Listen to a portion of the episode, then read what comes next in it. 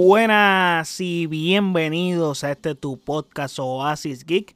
Te habla tu servidor José Allende y estamos en un episodio más en el que les estaré hablando de mis reseñas de Super Mario Bros. Movie. En donde tengo un par de detalles que comentar, inclusive mi gran experiencia yendo a verla, que fue algo interesante. Maybe ustedes se rían. So, nada. No olviden seguirme en nuestras redes sociales como OasisGeekPR, Facebook, Twitter, Instagram. Y de igual forma puedes pasar a nuestro website oasisgeekpr.com en donde están todos nuestros episodios y todas las plataformas donde habita este podcast. También puedes pasar por mi canal de YouTube y Twitch que por ahí también hay contenido. Así que nada, no olviden suscribirse. Ahora bien, antes de hablar de la película, quiero hablarles de mi experiencia, particularmente viendo la película, porque, ok, yo, la película se estrenó miércoles aquí en Puerto Rico, fui a verla domingo, me tardé varios días en verla, por eso es que la reseña está saliendo hoy. Entonces, mano, ¿qué sucede? Voy a verla domingo, voy a verla por la noche, creo que fue la última tanda de la noche. Y ocurre que luego de ver casi la película entera, alrededor de faltando unos 35 minutos, 30 minutos más o menos, se va la luz en el cine. So, sí, desafortunadamente, como estamos en este país, en Puerto Rico, pues la cuestión de la energía eléctrica, pues hasta en el cine nos afecta. Pero ese no fue el problema, porque eso me ha pasado allá anteriormente. Creo que es como la tercera vez que me pasa viendo una película en el cine que se va la luz. El problema fue que, ok, se va la luz, regresa como en 5 minutos. Y tan pronto regresa, al rato, te puedo decir como a los 10 minutos llega un empleado del cine y avisa a toda la sala que les dé unos 10 minutos en lo que reajustan los proyectores y toda la cuestión. Pues perfecto, súper entendible. Pues pasan 10 minutos, pasan 20 minutos, pasan 30 minutos y no ocurrió nada y estamos en la sala. Y es como que, como ya este momento ya la película debió haberse hasta acabado. Pues decidimos salir de la sala y afuera, en donde tú compras los boletos, básicamente en la, en la boletería, había una fila. Que la fila llegaba desde la boletería hasta la sala. Así de larga la fila porque vaya fui a una sala IMAX que para los que no saben, la sala IMAX básicamente es como que la sala más grande que hay, porque es donde mayor capacidad de personas caben en una sala de cine. Es una sala IMAX, so, la pantalla también es mucho más grande. Eh, y la sala estaba básicamente sold out. Y nos estaban dando un rain check. ¿Y qué pasa? Mi problema no fue que nos dieran el rain check ni nada de eso. Mi problema fue que no nos avisaron que no iban a poner la película nos habían dicho que en 10 minutos iban a ponerla, que, que, esperar, que esperáramos a que reajustaran los proyectores y toda la cuestión para volver a poner la película. El problema es que eso no ocurrió y no avisaron. Y es como que vemos que empleados están entrando con las escobas, como que para limpiar la sala. ¿En qué momento avisaste que íbamos a... que la película no la ibas a seguir dando? O sea, come on, tienes que decirlo porque la gente está esperando, inclusive era una sala de domingo por la noche y habían un montón de niños, padres con niños. Y obviamente es súper entendible porque esta película lleva todo el fin de semana dándose y todas las tandas han sido sold out. Inclusive yo fui a ese cine porque yo quería verla en 4DX y estaba sold out. Entonces como que los cines cerca donde yo vivo no habían eh, salas disponibles para verla. Tenía, o sea, tuve que ir hasta ese cine que quedaba, me quedaba como alrededor de 30, 35 minutos de camino, o sea, en carro. So, es como que tuve que guiar bastante para ir a ese cine y el hecho de que me tengas que dar un rain check, entonces el problema es que el rain check me lo das, tengo que ir al mismo cine. O sea, tengo que regresar al mismo cine, no puedo verla en un cine cerca, literalmente tengo un cine en mi propio pueblo que me queda 5 minutos de mi casa y no puedo usar ese rain check acá porque pues me lo diste allá. Era un revolú La taquilla de IMAX es más cara. En, donde, el cine que cerca de mi casa no hay IMAX. y la taquilla es más barata también. La taquilla regular es un revolú. Pero mi enojo fue el mal servicio que nos dieron en el sentido de que no nos avisaron que nos iban, o sea, como que no vas a ver la película, pues avisa. Dice, la gente, se, la gente está molesta, llaman a seguridad, ellos andan con miedo. Come on, o sea, tienes que tienes que ser diligentes con eso. O sea, habla claro. Mira, se dañó una pieza, lo que sea, no podemos transmitir la película de nuevo. No sé, invéntate algo, pero háblale a las personas claro de que no vas a poner la película para atrás. No les mienta y que las personas se den cuenta porque les, les mentiste. Anyway, pues nada, voy al otro día y el problema es que también es como que aquí en Puerto Rico, para los que no son de Puerto Rico, pues aquí no sé cómo funciona en otros países, pero aquí las salas de cine, tú compras un boleto y tú compras tu asiento. No es como que tú compras el boleto y te sientas donde tú quieras. Hace varios años atrás sí era así, pero ya no. Y especialmente en salas premium, que fue donde empezó, pero ya en todas las salas overall, creo desde la pandemia para acá, pues ya funciona de esa manera que tú compras el boleto y tú compras tu asiento y qué sé yo, la fila H, tú tienes el asiento 15. Ese es tu asiento. Tú no te puedes sentar en el 16 ni en el 17 porque alguien lo compró. Tiene que ser el 15, fue que compraste. Pues anyway, ¿qué pasa? Pues como ha estado soldado, voy el lunes. Pues lunes maybe tenía más chances porque pues día laboral, pues busco tanda. La tanda más temprano era como a las 3 de la tarde y dije pues nada, ni modo, vamos a las 3 de la tarde y tenía que ir al cine con el rain check y allá básicamente entre comillas comprar la taquilla. Bueno, era comprarla en el sentido de que era dar la taquilla de rain check ponchada y me daban otra, pero tenía que elegir el asiento que pasa, tenía que estar velando que la, la sala no estuviera sold out. Por el hecho de que si está sold out, pues no puedo verla. Porque ya la sala está vendida.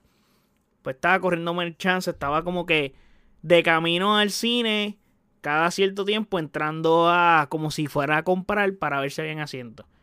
Voy a ir al cine, voy a hacer el pase de, de la taquilla y la muchacha me dice como que, ¿qué es esto? Bueno, un rain check. Ahí tiene un ponche de rain check, me lo dieron ayer, le conté lo que pasó, etcétera. Parece que todavía no había venido nadie el día anterior a redimir su rain check porque vaya el rain check tenía 30 días, o sin 30 días yo no lo redimía, perdía el dinero. Así era la cosa. Pues anyway, Nada. Por fin la pude ver. Sin contar que pasé las de Caín por el servicio del popcorn. Esa es otra. O sea, el domingo eh, la fila de popcorn fue ridícula. Y eso que llegamos temprano. Pero, mano, tenían bien pocos empleados trabajando. No sé si es porque hay falta de personal. O simplemente, bueno, dijeron van a trabajar tantos empleados. El punto es que estaban bien cortos de empleados y la situación estaba complicada porque el cine estaba explotado. So, mano, la película empezó y yo veía gente subiendo. Gente entrando tarde a la sala para ver la película. A ese nivel. Pero nada, vamos a hablar de la película que creo que me tardé o me excedí demasiado contándole la historia de mi experiencia en el cine. Esta película de Super Mario Bros. es dirigida por Aaron Horvath y Michael Jalenick. Que estos dos directores han dirigido la película de Teen Titans Go, to the Movies, que fue la que salió hace como dos o tres años atrás. Fue reciente que salió. El casting está conformado por Chris Pratt, que interpreta a Mario. Tenemos a Anya Taylor Joy, que interpreta a Peach. Jack Black interpretando a Bowser. Charlie Day interpretando a Luigi. Keegan Michael Kay interpretando a Toad. Y Donkey Kong interpretando a Seth Rogen. La sinopsis dice: un plomero de Brooklyn llamado Mario viaja a través del reino champiñón junto a la princesa Peach y un hongo antropomorfóbico llamado Toad para encontrar al hermano de Mario, Luigi, y salvar el mundo del rey de los Koopa llamado Bowser. Ok. Habiendo dicho eso, la historia es exactamente la historia de un videojuego de Mario. Full. Lo único que es un chin más elaborado a ese nivel. Pero es simple. Eh, el, el, chin de elaboración que tiene es un chin, chin, chin, chin. Eso nada más. También entiendo el giro de que esto va dirigido para niños, que ese es el target principal. Pero los adultos que hemos jugado, todos los relacionados a Mario, pues vamos a cachar una cantidad de referencias brutales. O sea, brutales. Es más, inclusive, esta película tiene tantas referencias que yo siento que para una segunda película probablemente hay un montón de referencias más disponibles, pero es como que la percepción que le da a uno con la cantidad de referencias que aparecieron en esta película que uno dice, coño, gastaron todas las balas aquí. No tienen nada para en una segunda película de tantas referencias que hay. En realidad sí, si te pones a pensar más a fondo, sí hay cosas que no aparecen aquí. Pero el punto es que desde la música, los sonidos, eh, mano, el nivel de detalle que tiene esta película es ridículo. En la animación está increíble. Creo que la animación nadie tenía dudas de ella porque desde el trailer se ve lo bien gestionada que está. Y lo Illumination es un gran estudio que trabajan bien, vaya Ellos son los que hacen las películas de Despicable Me, las de las nuevas de Grinch, eh, las de los Minions. So, esta gente tiene un buen bagaje. Y, mano, las texturas se ven muy bien, el bigote, la tela, todo se ve muy bien, se ve genial. En esa parte, eh, técnicamente hablando, la película está increíble y cómo luce todo, los mundos, eh, las tierras, eh, todo, todo luce muy increíble. Y, mano, me gustó. Los sonidos están bien logrados. el punto es que en los momentos en que ponen unas melodías de fondo así súper random, porque sí, como que para que te percate o las escuchas de background y las vas castando como que mira, esto está cool, esto está cool, esto está cool. Me gustó muchísimo. Realmente la película está bien lograda y se ve que la mano de Miyamoto estuvo ahí full. O sea, este tipo estuvo bien metido en esta película por el hecho de el nivel de detalle que tiene en ese sentido. No fallan en muchísimas cosas y eso se nota. Tengo que decir una nota aclaratoria. Bowser, mi personaje favorito de esta película. Literalmente está brutal. O sea, esta película está excelente. Este personaje, o sea, y no es para menos. Es la primera vez que amo tanto a Bowser. Honestamente, porque no es un personaje que me gusta. Aparte de que me gustaba jugar, jugar con él en el juego de. ¿Cuál era? Era el de pelota de Mario de GameCube. No me acuerdo el nombre. Mario Superstar Baseball. Ya lo busqué y lo encontré. Eh, me gustaba jugar con Bowser ahí porque el dude tenía, tenía power y, daba duro a la bola y hacía buenos honrones. Aparte de, nunca me ha gustado como que nunca le he cogido cariño al personaje de Bowser como en esta película. O sea, la interpretación de Jack Black le da un nivel a este personaje brutal. O sea, para que vean lo importante que es el voice acting, que la gente no le presta atención a esto y no le da importancia en general. Mano, hay muchas personas que les da igual verla en inglés, español. Y bueno, lo puedo entender. Honestamente lo puedo entender.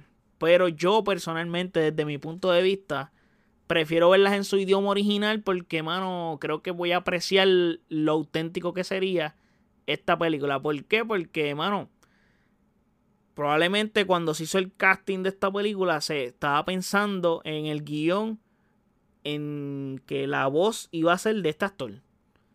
Y la idea original era con este actor. Entonces tú vienes y estás viendo una cosa que no es lo que el director te estaba tratando de mostrar y no lo, y no lo cachas como el director te lo estaba enseñando. Y probablemente la perspectiva que agarras de la película es muy distinta a la que el director de verdad quería transmitirte porque la estás viendo en otro idioma. La estás viendo traducida.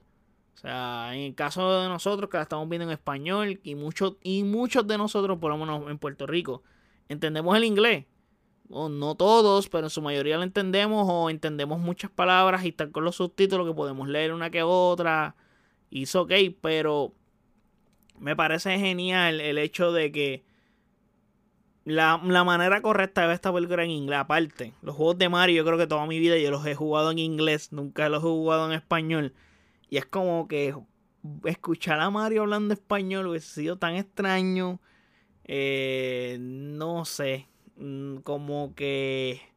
Ah, imagínate, yo leía en los subtítulos y veía el reino champiñón y yo. ¿What? ¿Qué es esto? O sea, es como que. En serio. En vez de. O sea, yo escuchaba The Mushroom Kingdom y leía en los subtítulos el reino champiñón y yo. ¿Qué carajo es champiñón? Pero, ajá, ese es el punto. Entiendo que para mí verla en el idioma original es lo ideal.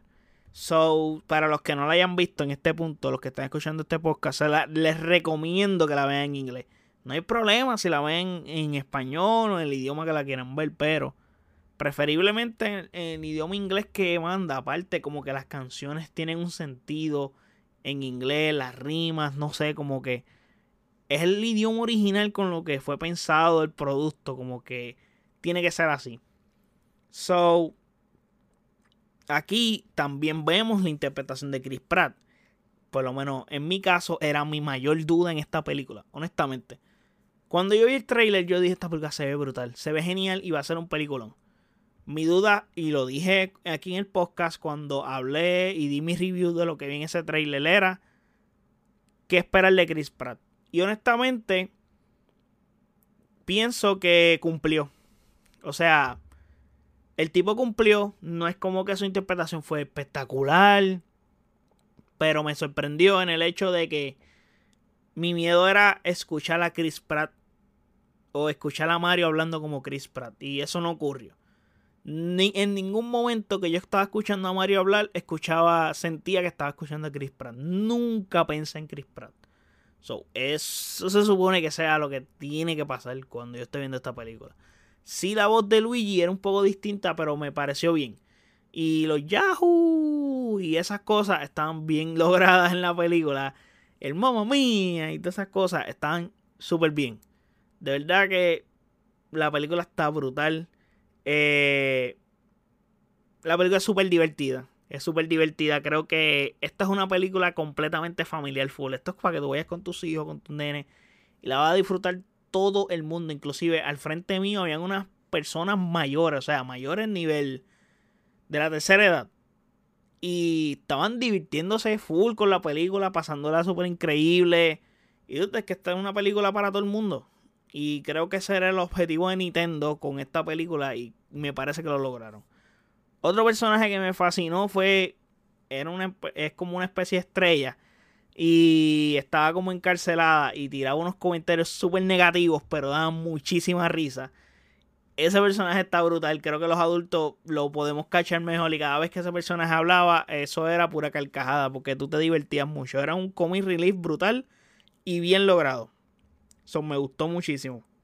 La película tiene sí margen de mejorar, definitivamente tiene un margen de mejorar porque realmente me parece que acá hicieron lo que tienen que hacer en el sentido de que fueron a apelar a un público en general y no complicar, sino hacer algo tan elaborado. Sí hicieron algo mucho más elaborado que lo que hacen en un videojuego en cuanto a la historia, pero es más elaborado porque estamos contando una historia en una película.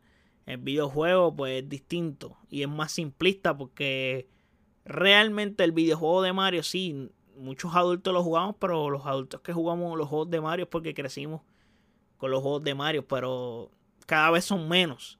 A diferencia de los niños, que son más niños los que juegan los juegos de Mario. So, y ese es el target siempre los juegos de Mario, los niños. So, para los juegos, algo simple. Inclusive los, los time to beat de los videojuegos de Mario son, por ejemplo, el Super Mario 3D World, son 10 horas son juegos cortos también, no son juegos que son RPG, que duran alrededor de 60, 80 horas para pasarlo. So, ese no es el caso. So, aquí hacen el trabajo adecuado, no se complican y logran el objetivo. Entretienen, hacen un montonal de referencias que creo que eso, eso era de esperarse. Las referencias y de, la, la, cantidad de cosas que podíamos explorar en esta película eran masivas. Ah, eso sí, antes de que es un punto negativo. Me parece que el viaje de Mario debió de ser un poco...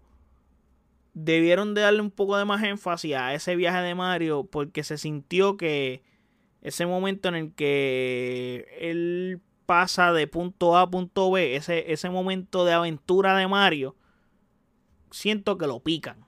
No se siente que está completo. Siento que está picado y me hubiera gustado ver esa aventura entera. Cuando él está de punto A a punto B por no dar spoiler. Porque me pareció que le hubiera sumado muchísimo a la película. Porque al final del día también los juegos de Mario son juegos de aventura. Juegos donde tú exploras y, y, y te diviertes y pasas una gran aventura con él. So, era ideal eso.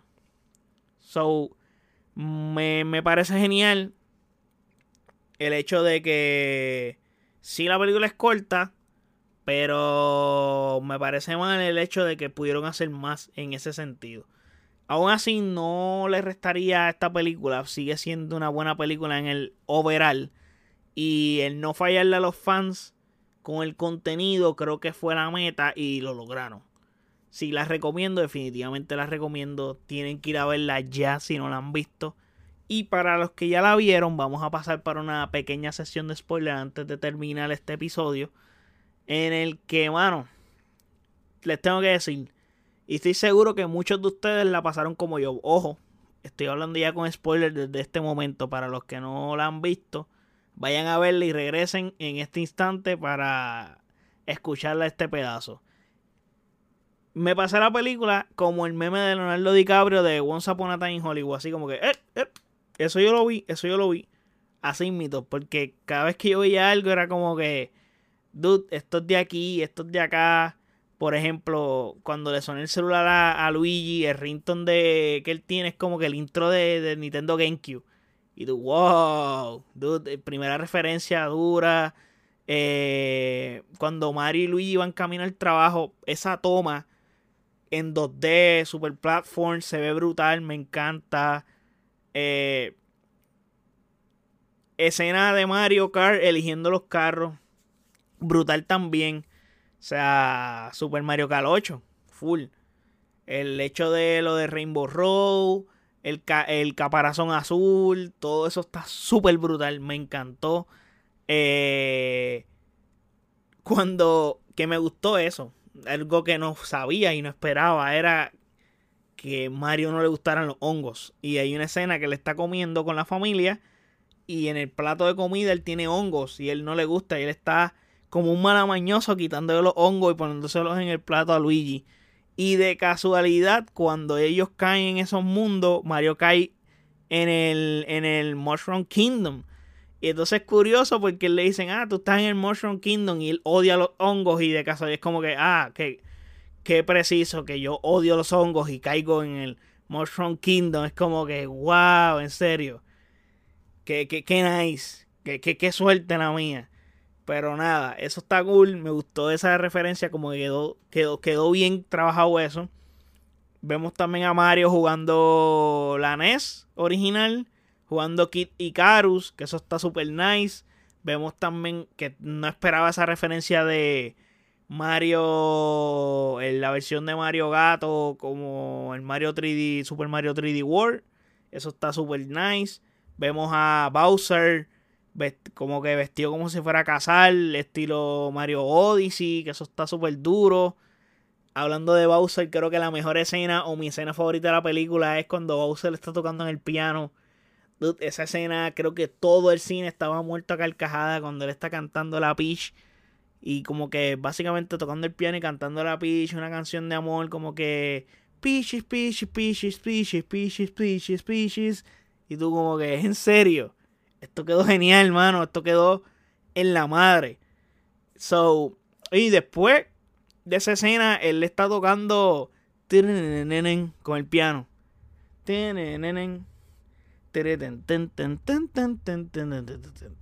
Dude, otro nivel, de verdad, otro nivel. Bowser se comió la película. El nombre de la pizzería donde está Mario y Luigi también brutal, o sea, eh, que se llama Punch Out. Salud, ese nombre icónico, o sea, un videojuego de fucking Nintendo. Eh, vemos a Baby Mario, a Baby Luigi en un flashback. También vemos a Baby Peach en un flashback de igual forma. Eh, mano, las referencias de Luigi's Mansion con su linterna y todo, cuando él cae en el área oscura, allá en el universo, en el. ¿Cómo es? En la Dark Lands, es que le dicen en la película. Vemos a Diddy con. Diddy con. Este. Mano. tuvo muchas referencias videojuegos. la película de los videojuegos. Son, me fascinó mucho y puedo seguir contándole más referencias aquí, pero si no voy a estar en este podcast como más de una hora. So, estoy aquí hablando de, las que me acordé así por encimita, pero el punto es que me encantó. Me encantó todo ese tipo de referencia, me gustó el hecho de que este mood de que Mario superándose, Mario no rendirse, la perseverancia, básicamente ese es como que el core de la historia de Mario redimiéndose todo por Luigi, por su hermano y de que juntos no les va a pasar nada siempre y cuando estén juntos, etcétera. Y eso está cool. Luigi súper fiel al personaje como es en el videojuego. Súper tímido. Está genial. Peach me gustó el giro que le hicieron. Le hicieron un giro de no la damisela que hay que salvar. Sino que es más que eso. Pero tampoco es como que una Peach, una Peach súper baraz. es una Peach eh, correcta. Me pareció bien. Vaya, güey, Peach está súper genial, los costumes están súper bien, el protagonismo es correcto, me parece bien, me parece bien lo que hicieron con ella. No me quejo de su trabajo, o sea, del trabajo que hicieron con el personaje. En realidad la película está bien manejada. Siento que pudieron hacer más en otras etapas, como por ejemplo ese desarrollo con Mario de, de aventura que les mencioné. Pero Mario tuvo carácter eh, development. O sea, pudieron desarrollar el personaje lo suficiente porque el personaje de Mario creció como, como personaje durante la película. Él está aprendiendo, él aprende cosas, comete errores y de esos mismos errores va aprendiendo, etcétera. Me parece bien ese tipo de cosas porque las vemos. So, está genial. Y los personajes secundarios están brutales. O sea, Toad está brutal. Ese personaje está en la madre también. Tú te diviertes mucho. Es un buen comic relief. Y es medio baraz también el personaje. Y es medio vacilón también hablando de que el personaje que lo está interpretando Keegan Michael Kay. So, este tipo es un buen comediante. O sea, en cuanto a comedia, lo hace muy bien.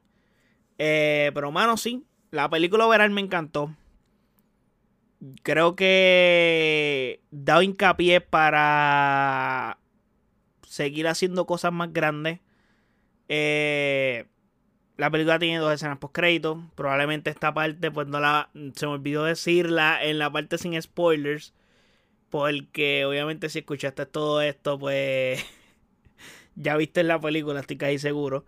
tiene dos escenas post crédito. La primera escena post crédito o la mid credit scenes está correcta. Y la escena post créditos como tal al final está súper bien. Que sale Yoshi. Eso está brutal. Y es un. Es un. como que un int de una segunda parte. Obviamente eso iba a depender de cuánto dinero hiciera. Pero ese es el caso ahora. Que esta película. En el primer fin de semana se convirtió en el mejor estreno en la historia de una película animada. Hizo casi 400 millones a nivel global. Es una aberración. Creo que ya esta película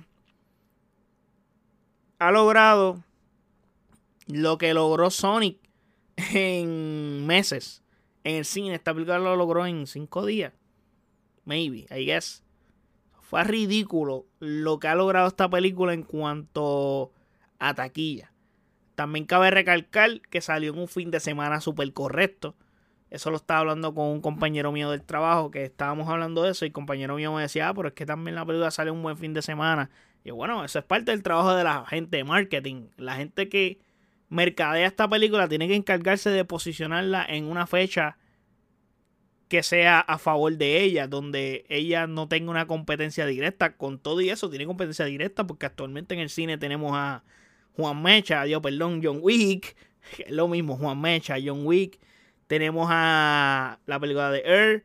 Aunque la película de Earth no es una competencia directa, pero John Wick sí. Y ni tanto, pero ajá, personas, muchos adultos pueden apelar a no ir a ver a Mario y ver John Wick. Eh, pronto, o sea, tenemos a Dungeons and Dragons que salió la semana anterior. hay varias películas en el cine que pueden competir con ella, pero no están en el nivel y ni en el nombre como la película de Super Mario Bros. Pero y creo que ninguna de estas películas se van a, se van a canabalizar So, correcto. Está bien hecho la fecha que eligieron. Creo que sí, pensé que perdieron una gran oportunidad en no lanzarla el 10 de marzo en el Mario Day. Pues caía perfecto. El 10 de marzo cayó viernes. Y los estrenos en Estados Unidos son viernes. Caía súper extremadamente perfecto que la lanzaran ese día. Una fecha súper ideal, pero nada. Van a tener que esperar unos cuantos años para que vuelva a ser Mario 10, o sea, marzo 10, eh, un viernes de nuevo para poder lanzarla. O probablemente se mantengan lanzando películas de Mario si es que siguen haciendo películas. Que por lo que veo, mínimo una segunda parte viene. Eh, tendrán que esperar a que eso ocurra. So, nada. Por el momento, esta película de Mario me fascinó. Díganme ustedes en los comentarios qué piensan de ella, si les gustó, si no les gustó. Déjenme saber eso en nuestras redes sociales como OasisXPR, Facebook, Twitter e Instagram. Y de igual forma puedes pasar a nuestro website oasisxpr.com en donde están todos nuestros episodios y todas las plataformas donde habita este podcast. Así que muchísimas gracias por el apoyo. Hasta el próximo episodio. Chequeamos. Bye.